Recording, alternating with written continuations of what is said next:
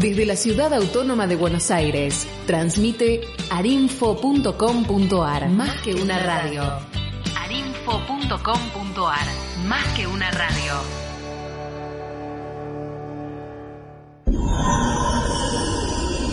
Arinfo. Más que una radio.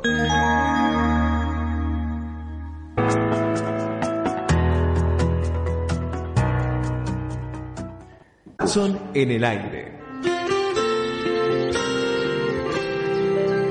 Un programa que te trae todas las novedades del Parque Ecológico y Cultural Guillermo Enrique Hudson de Florencio Varela. Hudson en el aire, una creación de Rubén Ravera, con la conducción de Atilio Alfredo Martínez, por arinfo.com.ar.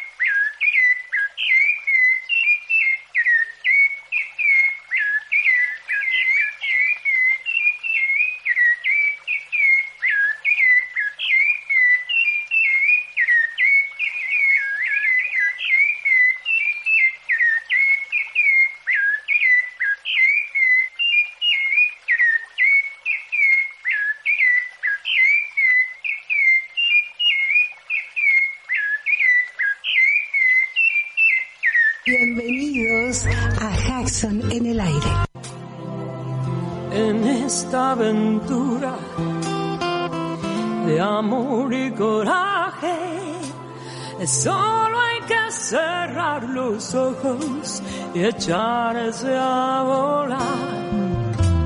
Y cuando el corazón galope fuerte, déjalo salir. No existe la razón que venza la pasión, las ganas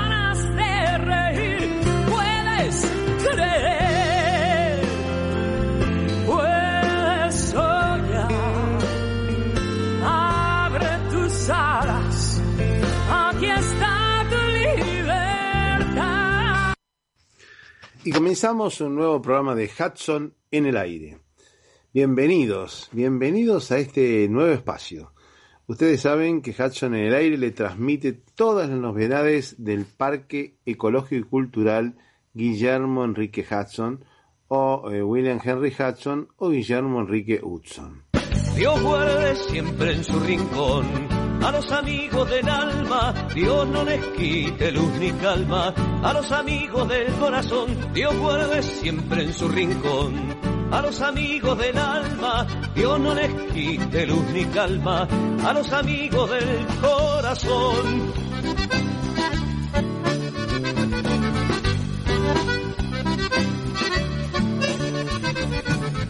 Habrá gurises alrededor, habrá noticias sobre el campeón. Cuando te vuelva a ver, habrá memorias de aquel barrial, habrá reírnos hasta llorar. Cuando te vuelva a ver, habrá canciones y canciones sin parar, habrá lo que guardado para cuando te vuelva a ver. En su rincón a los amigos del alma, Dios no les quite luz ni calma. A los amigos del corazón, Dios guarde siempre en su rincón. A los amigos del alma, Dios no les quite luz ni calma. A los amigos del corazón, hoy.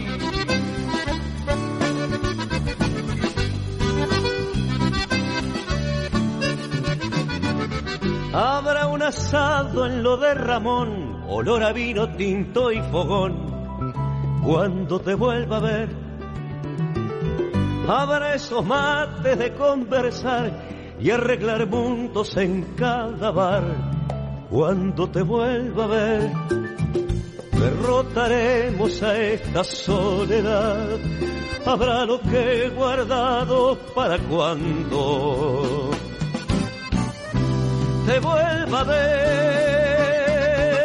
Dios guarde siempre en su rincón a los amigos del alma, Dios no les quite luz ni calma, a los amigos del corazón, Dios guarde siempre en su rincón. A los amigos del alma, Dios no les quite luz ni calma. A los amigos del corazón, Dios guarde siempre en su rincón. A los amigos del alma, Dios no les quite luz ni calma. A los amigos del corazón.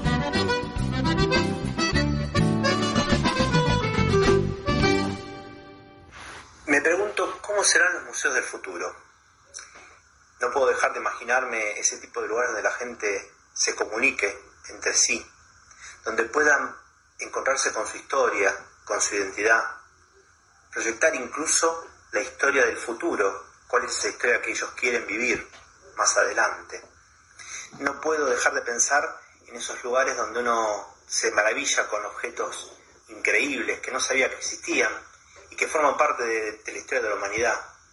Lo más importante a lo mejor es que en este tipo de lugares uno puede volver a ser lo más humano dentro de su propia humanidad. Me imagino esos lugares con gente abrazándose, con gente riendo, cosas que hoy resulta tan complicado, ¿no? En este momento, en este presente tan difícil que le toca vivir a la humanidad. Eh, me preguntan entonces cómo serán esos museos del futuro me imagino lo que yo vengo viviendo desde hace muchos años, lugares hermosos donde la gente se encuentra con su propia historia y se encuentra a sí mismo, en esos sueños, en esos museos del futuro.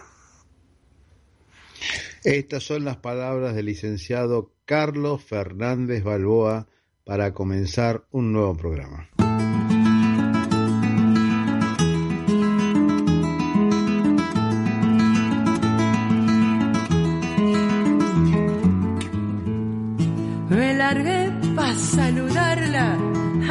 Clorinda Raquel, una curandera fiel que bien merece nombrarla. Y a más vale ponderiarla. Y no a modo de remate antes que yo me desate la quisiera homenajear. Porque ella me enseñó a hablar con el lenguaje del mate.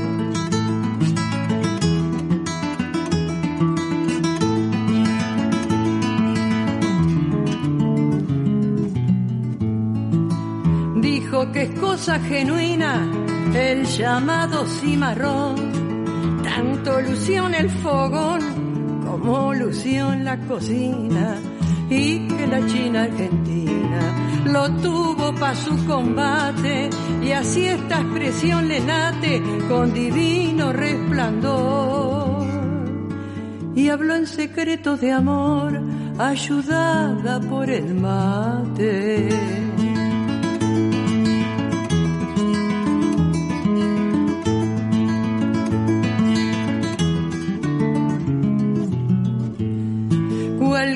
Hermosa irá diciendo con un mate muy caliente de que seguro presiente que ya se está derritiendo cualquier gauchito sonriendo.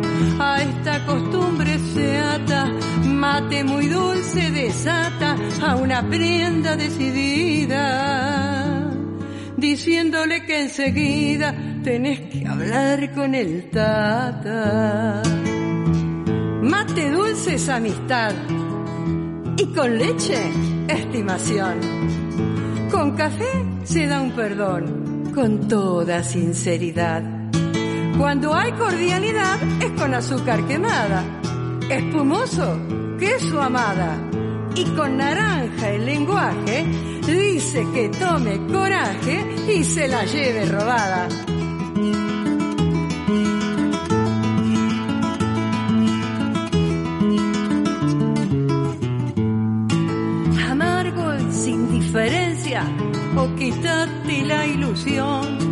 Llegas tarde a mi rincón, molestas con tu presencia y así poniendo su esencia, obraba con desagrado al dar un mate lavado.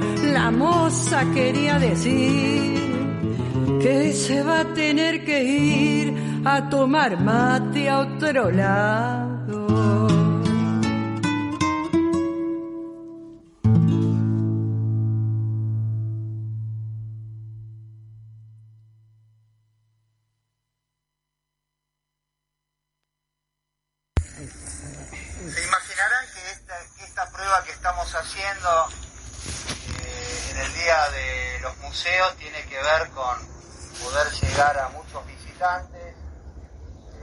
Como lo han hecho siempre para visitar la casa de Hudson, y las escuelas.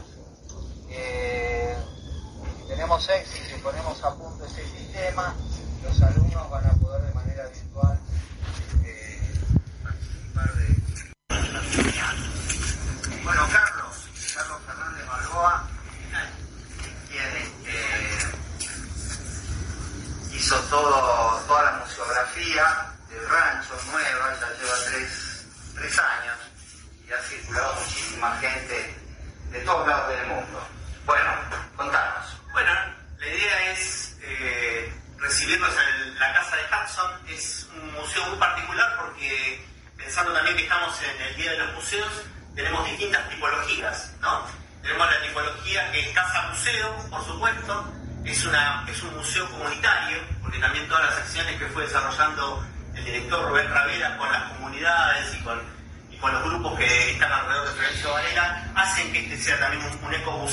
museo comunitario.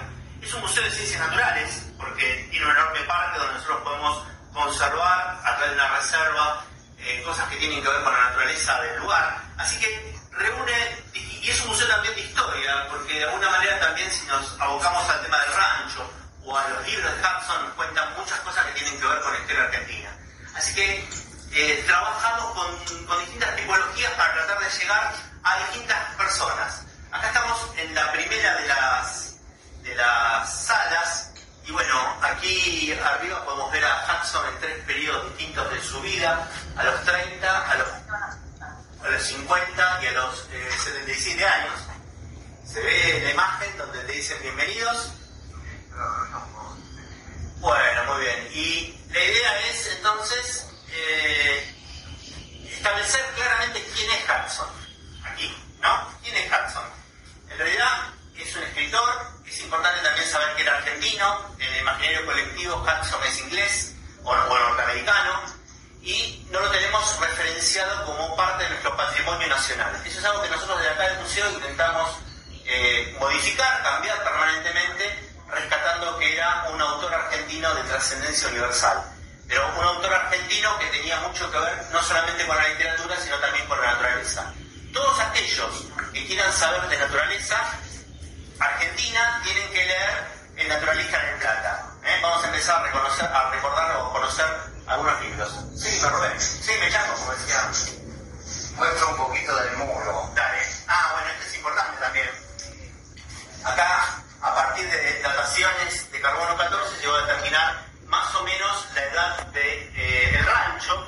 Y el rancho es, tiene una edad aproximada de 1750, hacia 1750, y bueno, eso tal vez nos daría, o nos estaría dando como uno de los edificios más antiguos de la provincia de Buenos Aires. En el museo tenemos relativamente pocos objetos originales que por cuestiones de seguridad los tenemos guardados o están eh, eh, conservados a través de nuestra conservadora Mercedes que se ocupa de ese tema de la conservación. Pero hemos inventado una serie de elementos que son, además del pedagógico, bastante entretenidos, que tienen que ver con la literatura de Hudson. Yo me voy a detener un poco en esto. No voy a hablar mucho porque en esta charla vamos a trabajar un poquito algunas cuestiones que tienen que ver con la literatura. Si uno aborda Hudson, y lo digo esto para las maestras,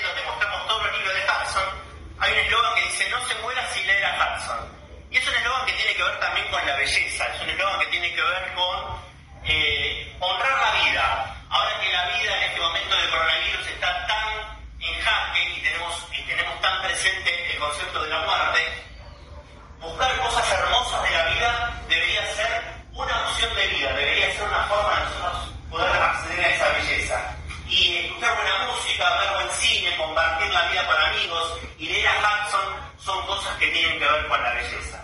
Son cosas que hacen a ser más. Hudson felicidad. Por eso les recomendamos a todos los, que nos están escuchando, no se mueran sin leer a Hudson. Aprovechen esa oportunidad que nos dio de ser un autor argentino de valor universal. Si no lo, si después de esta charla, bueno, usted se lo pierde. Nos vamos un poco de rancho. Una es la herencia que Hudson si hoy viviera, seguramente sería ambientalista, seguiría siendo observador de aves, tendría seguramente una mirada antropológica y una mirada de relación con las comunidades, porque también no era un naturalista cerrado, sino que era eh, fundamentalmente un humanista, le importaba mucho la gente, y eso está transmitido también en gran parte de sus libros. Por eso defendería la diversidad cultural y trabajaría con las culturas originarias, cosa que hacemos aquí en el parque, celebrando la fiesta de la Pachamama, celebrando un montón de actos que tienen que ver con Por supuesto, promovería la literatura y la lectura en todas sus manifestaciones. Pero también Hudson se va modernizando. Eh, Hudson se va como adelantando los tiempos. En ese sentido yo les dejo ahora la palabra a mi compañera Mercedes para que nos cuente un poco eh, en qué manera Hudson se arrima a nuestros días y tiene un arraigo ya con las nuevas generaciones o con los nuevos códigos de comunicación de las nuevas generaciones. Mercedes. Bueno, gracias. Gracias. Bueno, este, de todo lo que fue la obra de Guillermo Hudson, creo que lo más sorprendente es eh, la adaptación a novela gráfica. Eh, también a los docentes se les recomienda mucho trabajar con todos los artistas que han ilustrado los libros, pero lo más este, llamativo es eh, acá eh, los dibujos de Molina Campos, de la Tierra Purpúrea, que eh, motivaron un encuentro con Walt Disney, de donde salieron los primeros cortos animados de Mickey Mouse Gaucho, de Goofy Gaucho, donde contaban las costumbres de Argentina. Y el otro libro es eh, Mansiones Verdes, que eh, bueno, tuvo una película con Audrey Hepburn como la protagonista. Y esta, esta película originó una colección de, de novelas ilustradas que se llama Classic Illustrated, que es esta que está acá. Eh, Classic Illustrated tiene las más grandes novelas como Moby Dick y, y otros números, y el número novela es, 90 es eh, Mansiones Verdes.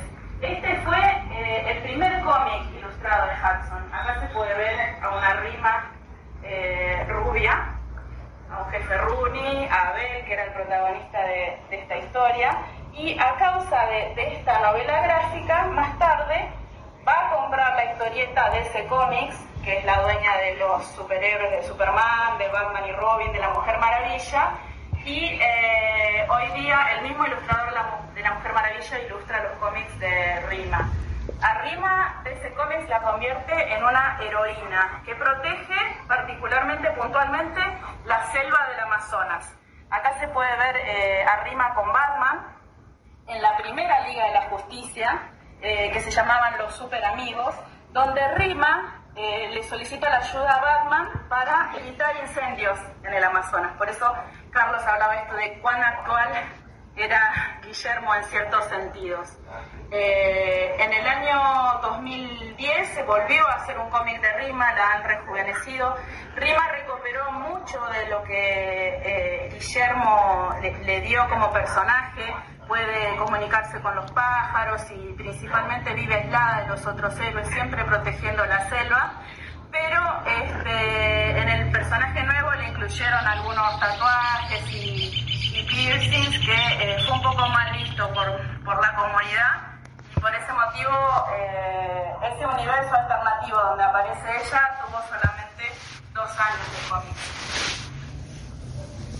Bueno, nos estamos refiriendo al libro que fue bestseller en los Estados Unidos. ¿no?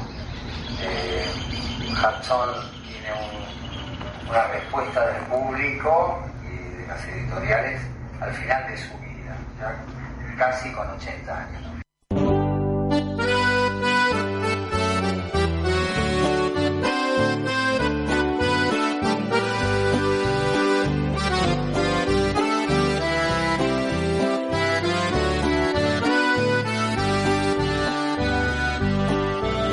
Salgo a caminar las tardes cuando arriba quema el sol y el verde de los yerbales se angustia por el calor.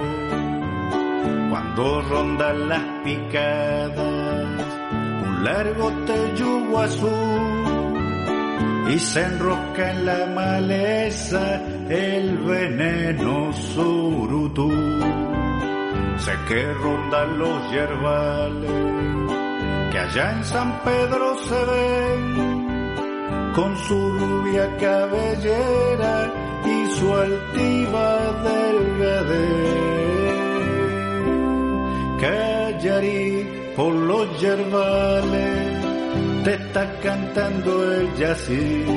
Callarí desde el oscuro repite la yerutí. Callarí desde muy lejos tu pelo rubio se ve como un reflejo dorado que va ensegueciéndome.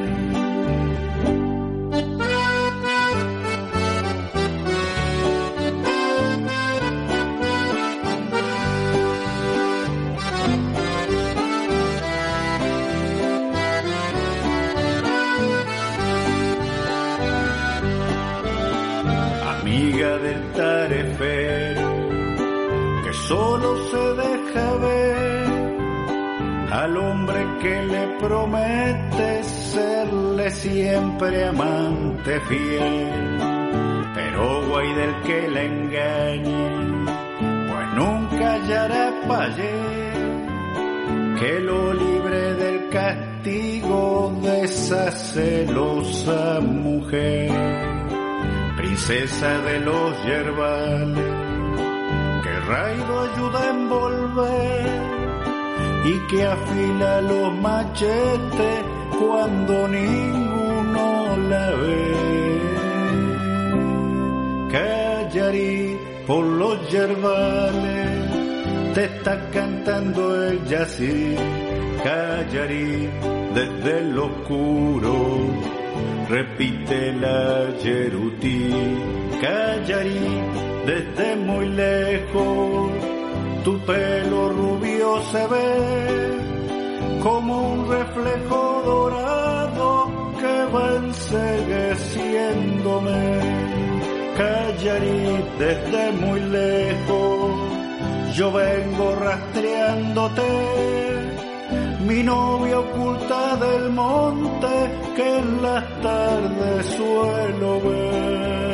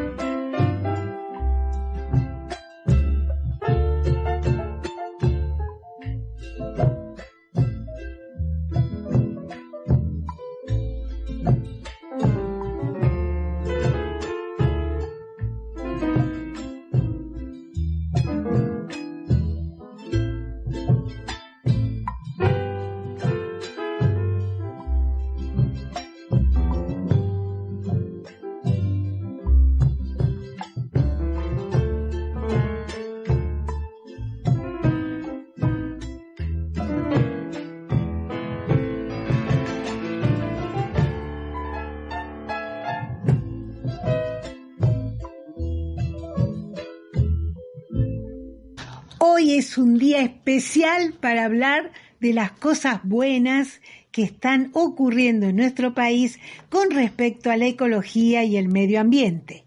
En los últimos meses se han creado dos nuevos parques nacionales. El Parque Nacional Tras la Sierra, en la antigua estancia cordobesa Pinas, que se encuentra en el oeste de la provincia de Córdoba, limitando con la provincia de La Rioja. Se caracteriza por ser una zona seca con bosques de algarrobos, quebrachos, breas, cardones, chañares. Además presenta sectores con arbustos, pastizales y salinas. Son típicas la tortuga de tierra, el águila coronada, el cardenal amarillo, el carpintero negro, el oso melero y el tucutucu cordobés. Y el segundo parque nacional es el Parque Nacional Ancenusa, en la localidad de Córdoba, precisamente en la laguna de Mar Chiquita. Es una cuenca cerrada o bien llamada endorreica. La alimentan los ríos primero o su río Suquía, segundo o Senaes y río Dulce. Por su característica, puede aumentar de 100.000 a 500.000 hectáreas dependiendo su salinidad de la cantidad de agua. Es considerado un humedal de gran importancia para la conservación de aves, habiendo sido registrado en el parque más de 380 especies de aves. Siendo un lugar de parada migratoria de muchas aves que viajan del hemisferio sur al norte y viceversa, según la estación, obviamente. Un protagonista emblemático del lugar son los llamativos flamencos, del cual se albergan tres especies, siendo el flamenco austral el más abundante y el que se lo puede encontrar todo el año. En el año 2018 estuvimos en la ciudad de Miramar, única localidad turística sobre la costa, donde nos contaron la problemática de tener una costanera que crece y se achica según las lluvias, quedando aún los escombros de edificios hundidos en la última gran inundación en este año 1978. Donde el 60% de la localidad de Miramar fue afectada gravemente con más de 100 hoteles destruidos a la vera de la laguna. Hoy día fue reconstruida una hermosa costanera con hotel y casino, un lugar para conocer y considerar prioritario en las próximas visitas. Esperemos poderlas realizar muy pronto.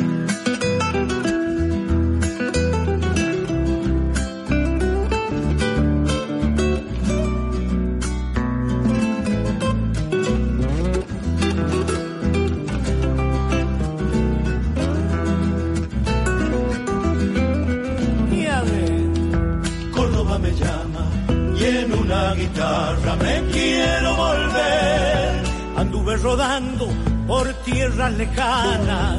Hermosa serrana, hoy vuelvo otra vez. Apuro el camino va a verte muy pronto. Bailando en mi samba y envuelta en mi piel. Córdoba me llama y en una guitarra me quiero volver. Que el cerro me lleve para el cuello y un guiño.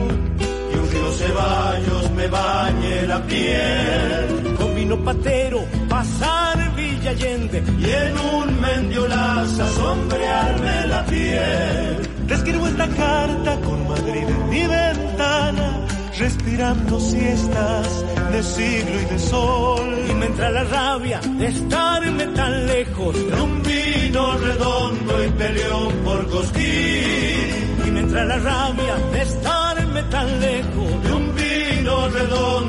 peleón por cosquín.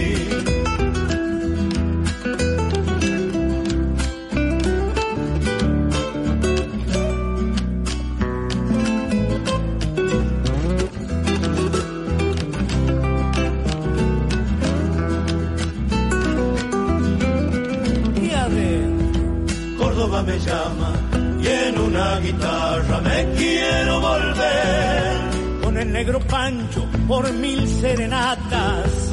En el barrio Alberdi me vi a renacer. El loco pequeño y la fragua del ruso. Por Villa María vamos a amanecer. Córdoba me llama y en una guitarra me quiero volver. Frotarme las manos con tantos amigos.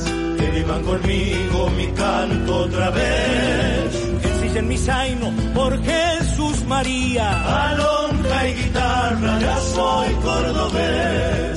Te escribo esta carta con Madrid en mi ventana, respirando siestas de siglo y de sol. Y me entra la rabia de estarme tan lejos de un vino redondo y peleón por Cosquín. Y me entra la rabia de estarme tan lejos de un vino redondo y peleón por Cosquín.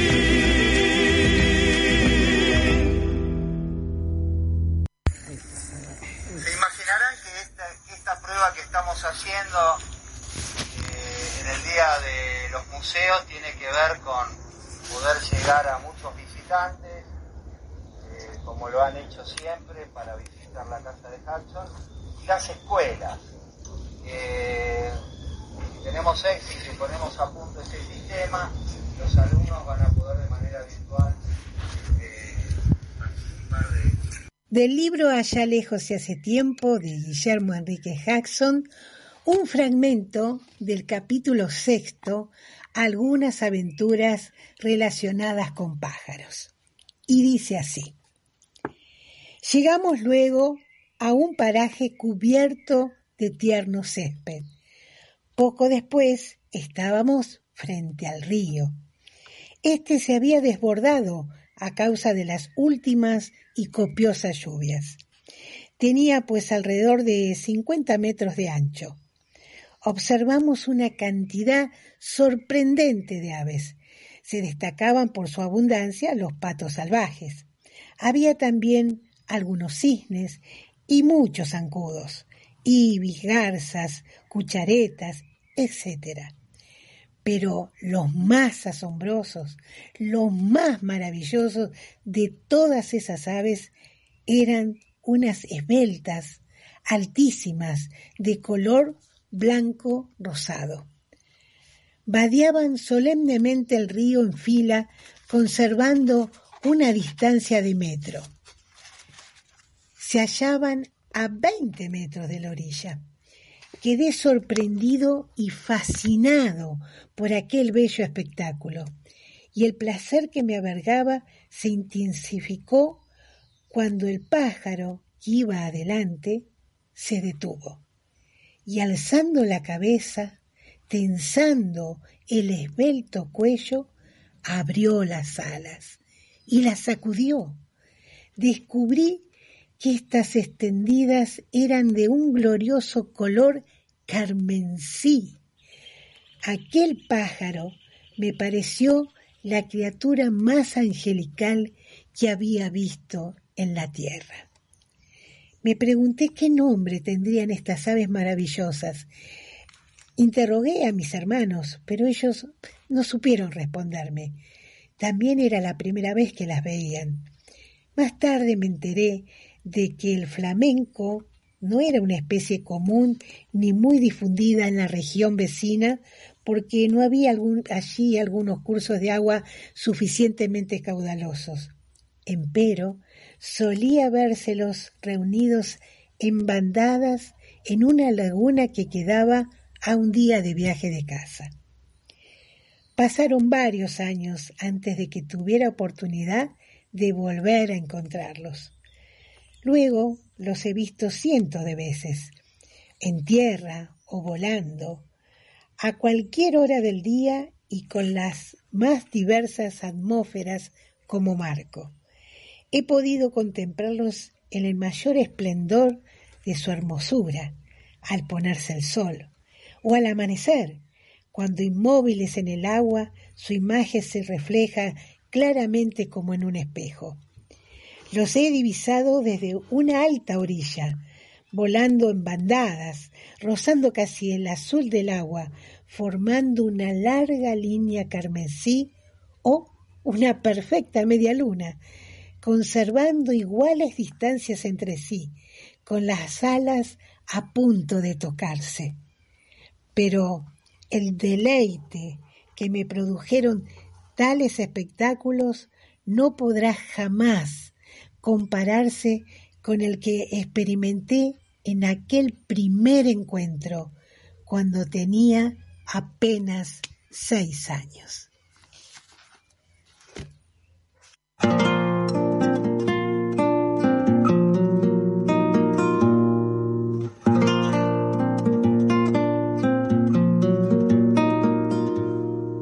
Que si algo quieres decir, dilo cantando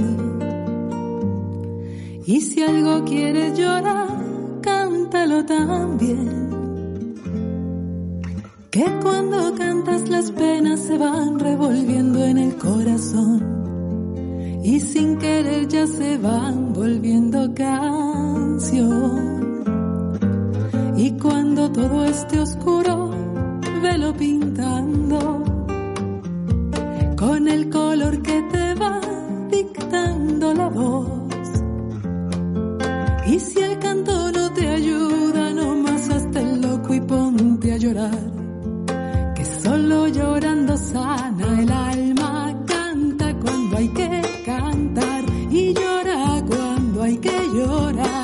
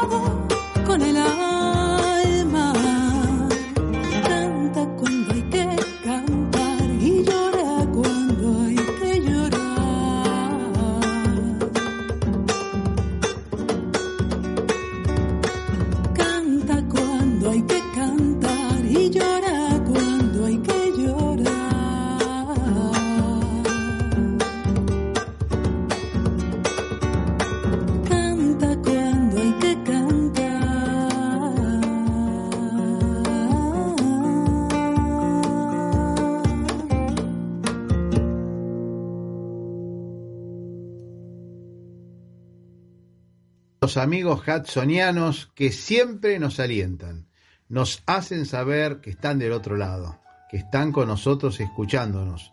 Un saludo especial para ellos. Empezamos con Merizam Pérez del grupo Scout Guillermo Enrique Hudson y su grupo Manada, Humberto Shinsato de la colectividad japonesa y la colaboración de Mercedes Rodríguez y Celia Carnovale, también de Angelita Arocha que nos mantiene y nos escucha constantemente.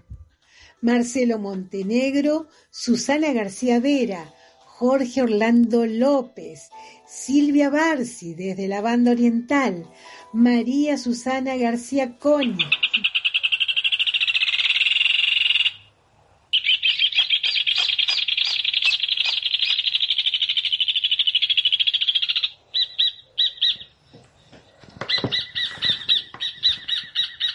Estamos escuchando al hornerito, el hornero.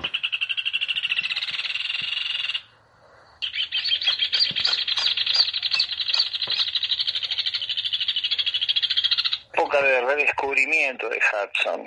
Sí. Después de muchos años de, que, de, de lectura de Allá lejos hace tiempo, ¿no? En todas sus versiones y edit- editoriales. Claro.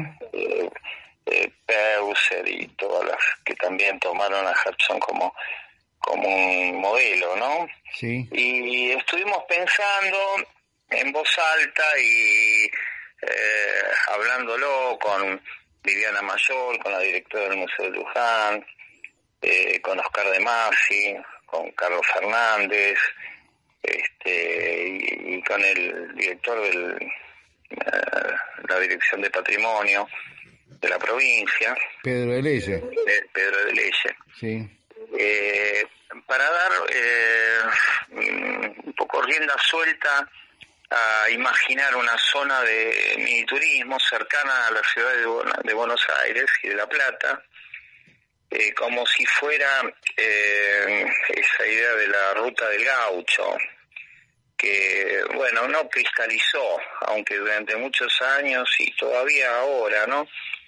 Eh, constituye un, un, un eje de proyecto para el turismo, no solamente de la provincia de Buenos Aires, sino de eh, el Uruguay y el sur de Brasil, porque el gaucho es un personaje indiscutible, ¿no? Eh, podemos llevarlo a, a los comienzos de la colonización española en el siglo XVI y hasta diría hasta nuestros días, ¿no? Porque el paisano es un descendiente de ese gaucho eh, tan especial que pobló la, la pampa cuando no había alambre ni, ni había grandes establecimientos económicos, ¿no? Claro. Eh, y Hudson, bueno, es en todo este universo uno de los testigos. Eh, eh, pensaba no en el frío de, estos días, ¿no? empezando el invierno, eh, cómo eh, significaba en, en esos tiempos eh, un obstáculo importante, ¿no? Porque el transporte era a caballo, era en carruajes, la calefacción era a leña, no existía otra otra fórmula, ¿no? Eh, así que mm, la charla, esto que dominaba también Hudson, ¿no? El, saber escuchar y el saber este em, narrar, eh, lo ubica en un montón de lugares eh, distantes, que en esa época bueno, significaban leguas y leguas de, de tránsito en una edad en que obviamente lo podía hacer, ¿no? Rondando los 30 años. De alguna forma, eh, Hudson fue un gaucho, fue una especie de gaucho con ciertas características propias. Sí, no hay duda. Leía unos fragmentos, ¿no? Eh, que se pueden abordar desde los libros, pero bueno, eh, en la mayoría de las biografías falta esa esa parte que él digamos, no, no explica o no, no cuenta pormenorizadamente. Y Velázquez eh, hace una especie de, cadena cronológica, ¿no? Y lo ubica con los Gibson, por ejemplo, vecinos eh, de la zona del Tuyú, de Ajó, de la desembocadura del Salado, ¿no? Que compartía eh, el gusto por la observación de las aves. Incluso Velázquez dice que eh, publicó un artículo en Ibis, la, revista inglesa de ornitología. Y bueno, eh, de ahí, eh, prometiéndole a Gibson, que era un vecino, ¿no? Este, continuar el contacto de como fuera, que no podemos constatar de que así haya sido, y mucho más después de haber dejado el país, se va a trabajar como este eh, contador, anotador de, de cabezas de ganado diversas que se exportaban a Brasil en Ensenada de Barragán eh, que era, bueno, eh, una tarea en la que se requería eh, escribir y, manejar este, aritmética. Claro, saber hacer cuentas, claro, exacto. Claro, y todo esto a caballo, con frío, con calor, este, y bueno, perdón, esta actividad la hace en la desembocadura del Salado. Claro en, en, en, de Barragán hace tarea más eh, sacrificada, como era eh, manejar el ganado. Eh, y bueno, y todo así en un ámbito realmente rural, pero primitivo. y ese Hudson quizás no, no sea tan tenido en cuenta porque está muy descrito el que vivió en Inglaterra, el que fue exitoso con sus publicaciones. Ruta del Gaucho, entonces, ¿qué sería una especie de anillo sobre Buenos Aires, donde están... Claro, todo este material, yo estoy hablando de Hudson nada más, pensemos en Hernández, pensemos en, en las obras de teatro o de poesía, eh, en Don Segundo Sombra, en Juan Moreira, en este, Santos Vega, y todos estos personajes eh, que tanta influencia han tenido sobre nuestra identidad como pueblo, sí, sí. Eh, recrearla, recrearla en los museos, recrearla en las eh, pulperías que, que todavía sobreviven, porque uno cuando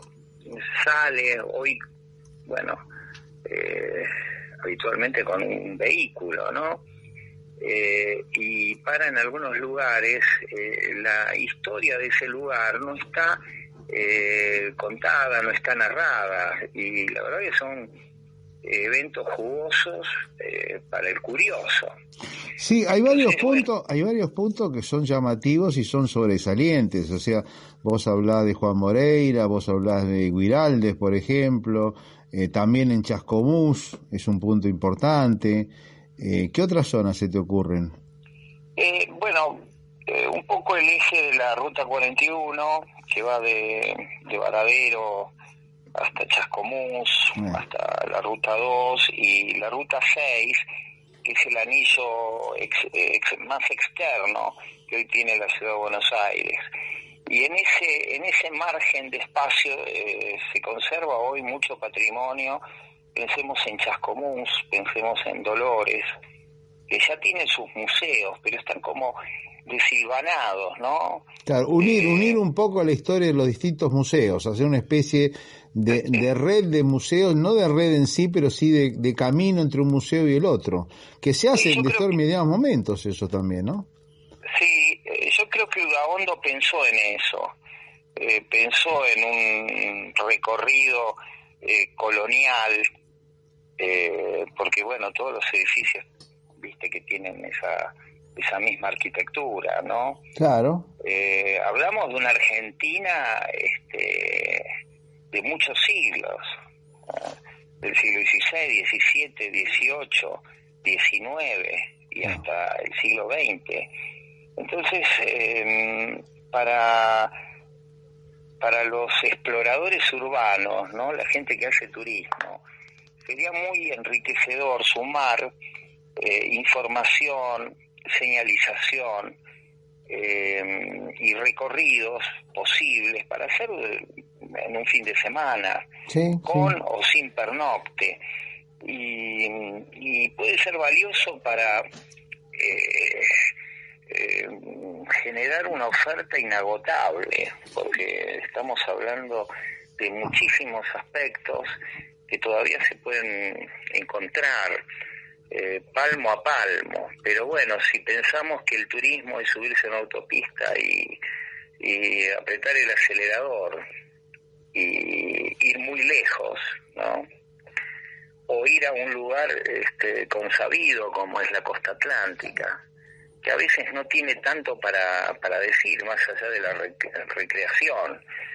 Este, es bastante desaprovechado incluso porque eh, hay a veces más ruido eh, y más estrés que en la mismísima ciudad. Bueno, hay distintos, hay distintos tipos de turismo, hay turismos educativos, hay turismos eh, históricos, hay turismos gastronómicos, hay distintos tipos de turismo y por qué no estar el turismo del gaucho, que de alguna forma uniría también lo gastronómico o lo histórico o lo tradicional, o muchas cosas uniría. Eh, hoy eh, imaginemos un fin de semana de invierno en donde la gente no piensa ni en el mar y muy pocos tienen la posibilidad de ir a los lugares este, impuestos, ¿no? que son los de nieve. Eh, una oferta eh, cerquita de, Buenos Aires sería, yo creo, muy aprovechable, ¿no? Exacto. Estamos trabajando esta idea que eh, es eh, superadora de, del mismo, de los mismos museos, ¿no? Una manera de, de enriquecer, hacer más compleja la oferta, porque quien va por ahí a San Antonio de Areco eh, ir a Hudson o ir a, la desconocida casa natal de Hernández. Eh, Rubén, ya estamos llegando entonces al final. No sé si querés contar algo, algo más. Pues, vamos a hablar de, de la clasificación este, en un próximo encuentro de, que ha hecho Marcelo Weissel eh, de de bueno de lo que se pudo extraer de los cimientos del rancho no que recordemos es de 1750 así que hay piezas de, de tres siglos en lo que él ha clasificado nos ha mandado las fotos y bueno quizás charlemos con él Claro. ir por más, digamos. Exacto. Porque hay muchas cosas para descubrir en el subsuelo del, del museo, Bueno. que es de 1750. Y esto ha sido todo por hoy. Nos despedimos hasta la próxima semana. Quien les habla, Atilio Alfredo Martínez, esperará encontrarlos el próximo jueves a la misma hora y en el mismo lugar. Chao, hasta la próxima. Todavía no me fui, sin embargo ya no estoy aquí. Esta es la primera vez que los miedos no me están comiendo. Decidí, pongo en riesgo mi destino porque ya debo partir. Hacia otra